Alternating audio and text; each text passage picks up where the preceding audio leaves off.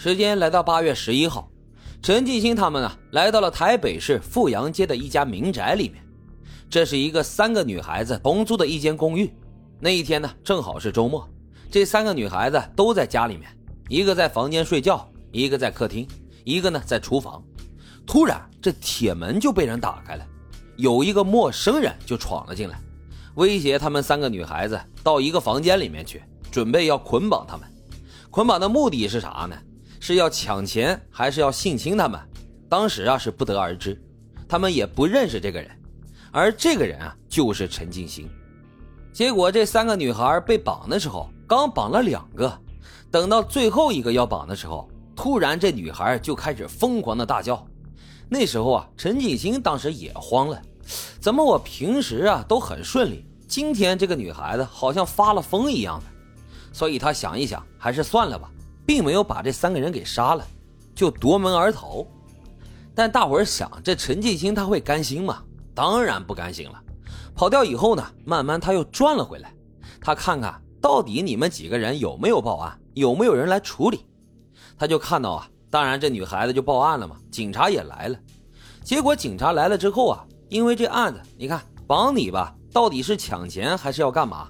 啥事儿没有啊，所以是一个犯罪未遂的案子，动机不明。警察一般处理这种案子，也就是登记一下，问个笔录呗，然后就走了。那这三个女孩子呢，又回到了房间，可是没多久，门又开了，还是陈进兴，他又进来了。进来之后就拿着枪指着他们三个女孩子，不准再乱叫啊！再叫我一枪崩死你们！三个女孩一看，当场都快吓死了。你看这种情况，我刚报完案，警察走了，他却回来了，这就是陈进兴他们作案的一个模式。这三个女孩当场就乖乖的，再也不敢乱叫了。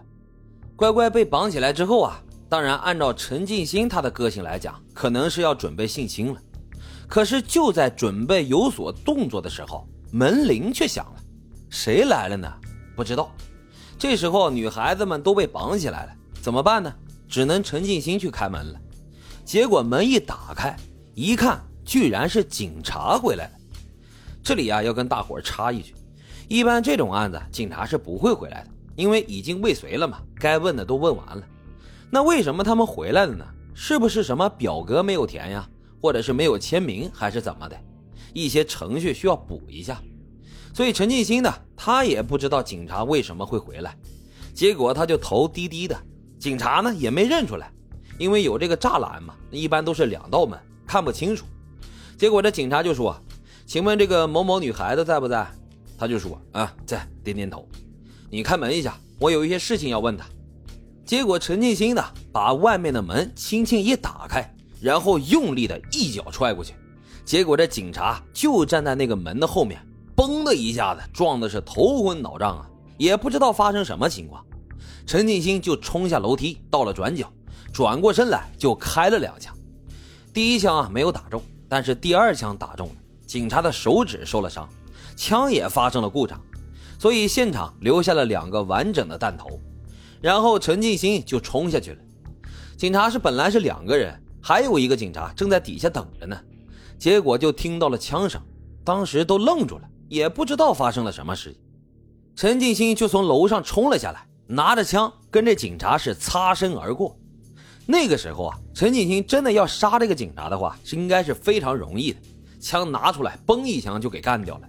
但是他呢，对着警察并没有动手，警察看到他也是吓了一跳。结果啊，陈进兴下去之后，刚好看到一个小孩子在骑这个脚踏车，把这小孩子就拎了下来，跳上车，骑着自行车就跑了。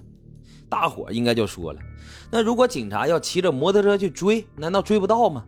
我跟大伙说哈，当时这警察都快吓死了，因为那个时候啊，碰到陈进兴就知道一定会火拼。而且这个陈进兴是个亡命之徒，所以那个时候这警察当时腿都吓软了，根本就走不动道。不然的话，你一个摩托车追一个脚踏车，怎么可能追不上呢？这个也就是这个案子比较特别的地方。一九八六年八月十九号的时候，他们躲到了五常街。这伙人啊非常聪明，一个地方绝对不躲超过一个礼拜，因为一个礼拜的时候，那附近的邻居就会起疑心：这人是谁呀？怎么没看过这个人呢？在他们起疑心之前的时候，他们就走掉了。所以等到周围人报警的时候，警察也好几次都扑了空。有一次啊，他们约好了到一间刚盖好的房子里去躲避，但是没几天，在那里干活的工人就奇怪，这房子还没交给住户啊，怎么会有人住在里面呢？然后他就跟工地主任反映，这工地主任进去一看，看了之后也纳闷，不对呀，这几个人我一个都不认识啊。他们当时呢也不知道是谁，结果呢就报了案。有两个警察就来了，其中一个警察就上去查看，看看到底里面住的是什么人。去的时候也是敲门，还是站在这个门口。谁来开门的呢？还是陈继兴。陈继兴开门的时候一看是警察，马上就往里面跑，往客厅那个方向转身呢，还开了两枪。这警察的面前刚好有一面墙，如果没有的话，那我估计啊，他小命就悬了。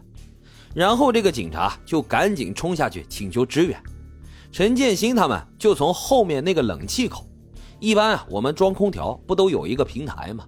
就从这个五楼一楼一楼的往下跳，几个人是从那边这样跳下去，落到地面之后呢就开始逃窜。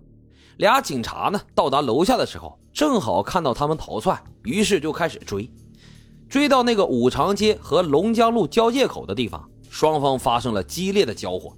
开了大概有上百枪，交火的时候啊，还一边呼叫支援。支援的警察呢，也是陆续赶到。不幸的是啊，年轻的警察曹立明当场就殉职了。现场交火那个地方是一个市场，警察呢也害怕一些流弹会打伤一些民众，很多平民啊都在附近围观，所以陈建新和高天明呢就趁机把摩托车给丢了，逃跑了。后来，在这个摩托车上还发现了将近几百万的赎金，还都放在摩托车上没有带走。